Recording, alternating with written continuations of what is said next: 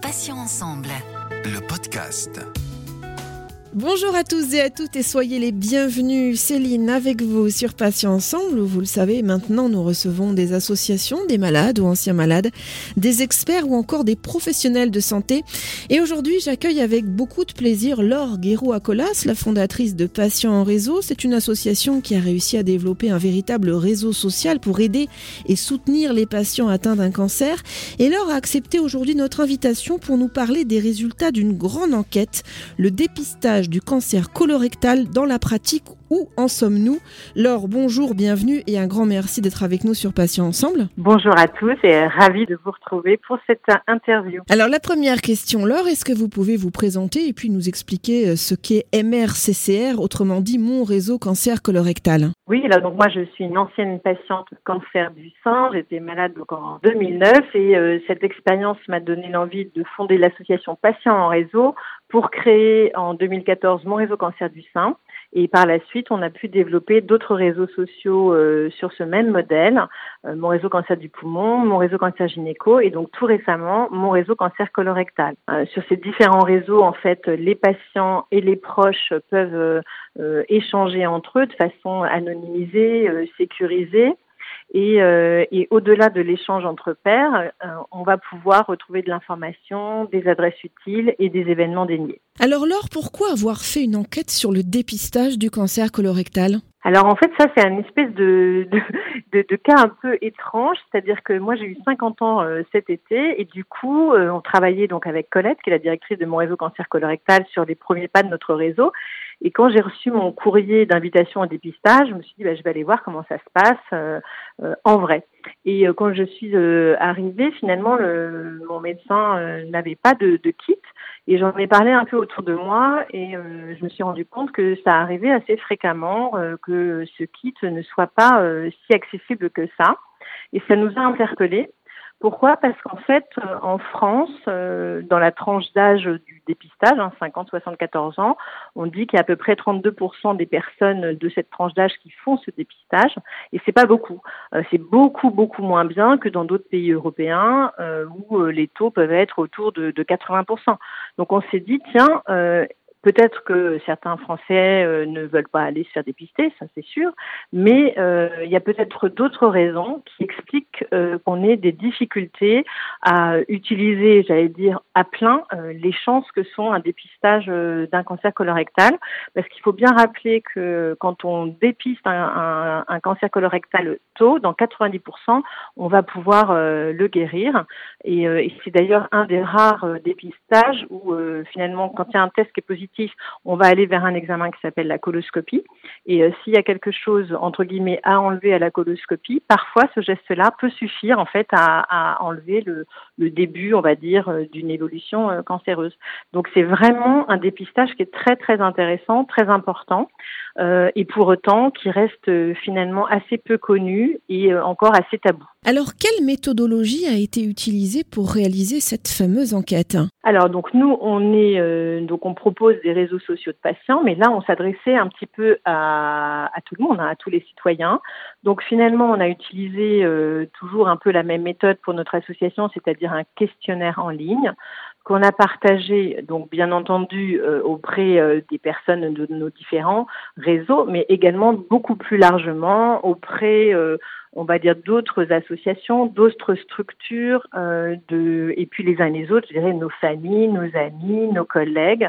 Euh, ça a été beaucoup relayé. On a demandé aussi, par exemple, à nos aux partenaires, euh, au soutien institutionnel de nos, de nos réseaux sociaux, de partager euh, parmi donc leurs collaborateurs d'entreprise, etc. En se disant c'est très important qu'on sorte du monde des patients pour aller vers le, je dirais, le monde des bien portants, euh, donc pour toucher au maximum euh, des, citoyens de cette tranche d'âge.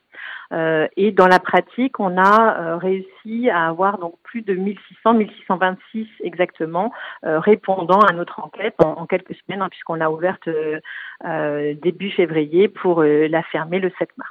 Alors, Laure, quels enseignements peut-on tirer finalement de ces résultats? Alors en fait, ce qui est déjà très intéressant, c'est que euh, je dirais que c'est un, dépistage qui, euh, somme toute, fonctionne, qui est plutôt, euh, j'allais dire, bien noté, et où en même temps, il y a des pistes extrêmement concrètes d'amélioration qu'on va pouvoir explorer ensemble. Alors, premier enjeu important dans un dépistage, on, on l'a dit, c'est le courrier et l'accès au kit. Que peut-on dire là-dessus à nos auditeurs et auditrices, Laure? Alors sur le sur le courrier, ce qui est intéressant, c'est que 87% de nos répondants l'ont effectivement bien reçu et, euh, et que finalement l'information qui est délivrée dans ce courrier est là aussi euh, de bonne qualité puisque 79% des personnes trouvent que les explications sont claires.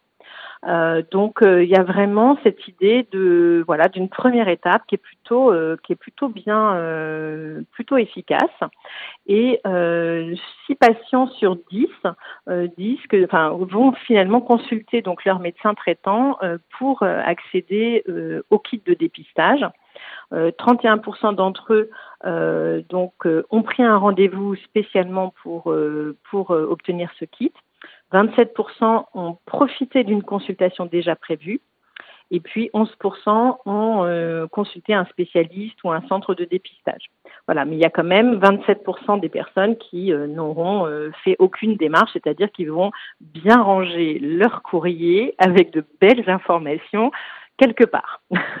Voilà. Alors concernant le kit précisément, comment est-il remis et puis est-ce que les personnes arrivent à l'utiliser correctement? C'est important. Alors en fait, déjà ce kit, le truc, c'est est-ce qu'il est euh, effectivement euh, accessible? Donc 55% euh, des patients donc ont, ont, pu obtenir leur kit auprès de leur médecin donc tout de suite et avec des explications.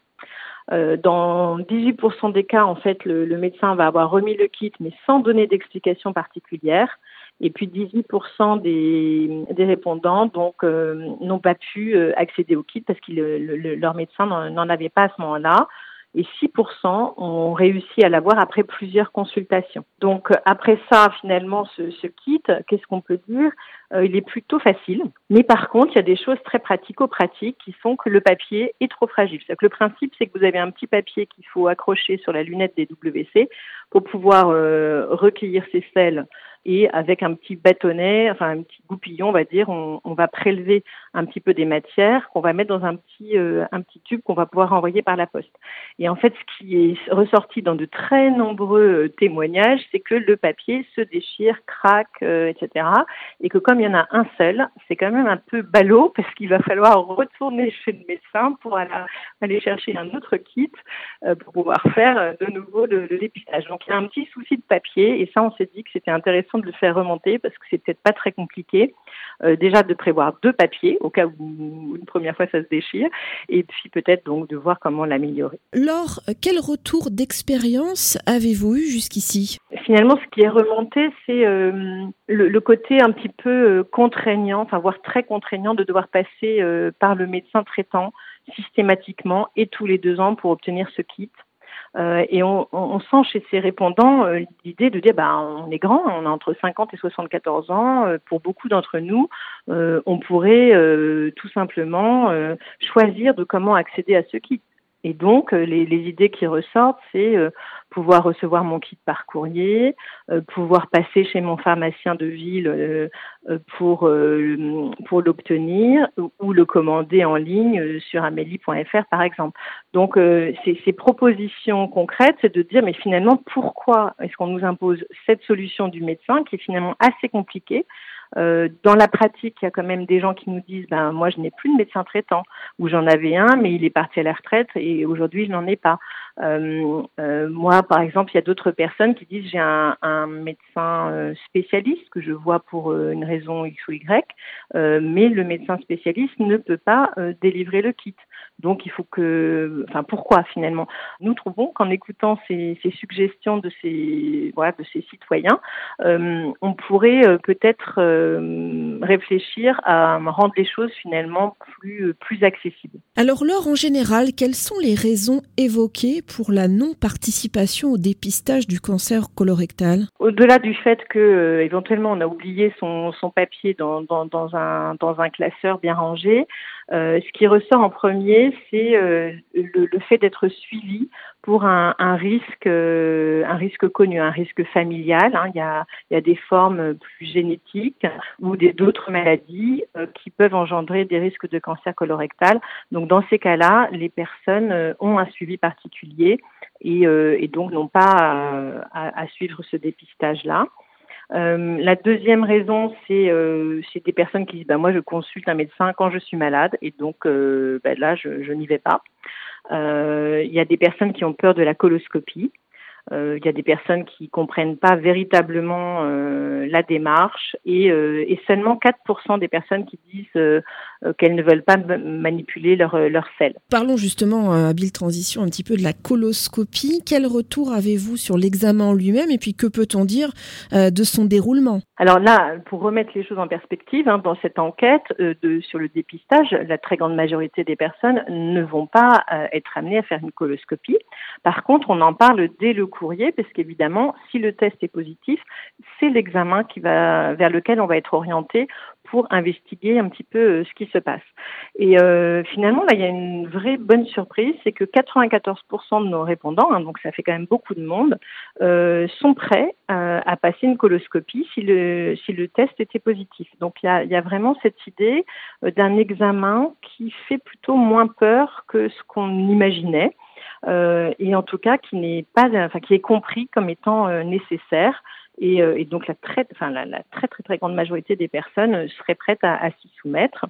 Et puis donc pour les 3,4% des, personnes qui disent qu'elles ne, voudraient pas faire la coloscopie, les raisons c'est pour 47% que l'examen est trop invasif, euh, pour 31% que les personnes se sentent gênées, parce qu'évidemment c'est pas très euh, pas très simple, et 31% que les médicaments pour euh, pour se préparer à la coloscopie sont désagréables à prendre, ce qui est pas tout à fait faux, même s'il y a eu des améliorations à ce niveau-là. Et, enfin la, la, notion de peur. Hein. Cet examen me fait peur pour encore 27% des, des personnes. Pour conclure, Laure, au regard de cette enquête, comment peut-on améliorer le dépistage du cancer colorectal selon vous? Alors en fait, ce qui est ressorti, c'est euh, finalement l'idée de communiquer davantage sur le dépistage et surtout les bénéfices de ce dépistage. Donc il y a vraiment cette notion d'en parler mieux, d'en parler plus et d'en parler mieux. Communiquer davantage sur la maladie aussi qu'on connaît pas très bien. Euh, c'est vrai que les, cancers dont on parle le plus, c'est les cancers du sein avec Octobre Rose.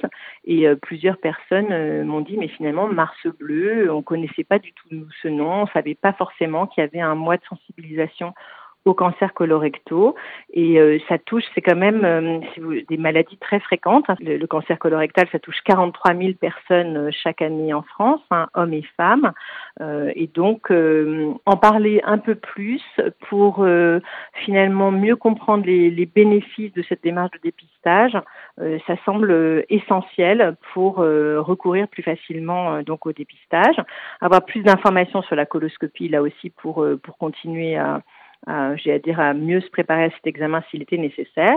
Et surtout, donc, ce qui est ressorti vraiment, c'est euh, de pouvoir rendre ce kit beaucoup plus accessible qu'il n'est aujourd'hui et peut-être de revisiter euh, la façon de, enfin, l'obligation actuelle euh, de passer par le médecin traitant qui paraît quand même comme un frein à beaucoup, à beaucoup d'usagers. Laure Guérois-Colas, merci infiniment d'avoir accepté de participer à cet entretien. Je rappelle que vous êtes la fondatrice de Patients au réseau et que vous nous avez présenté les résultats d'une grande enquête sur le dépistage du cancer colorectal. Bonne journée à vous, Laure, et à bientôt sur Patients Ensemble. Merci beaucoup, à bientôt. Pour information, Patients Ensemble a désormais un compte Instagram et puis le Facebook, bien sûr. Alors n'hésitez pas à vous abonner, à liker et à partager nos publications d'interviews.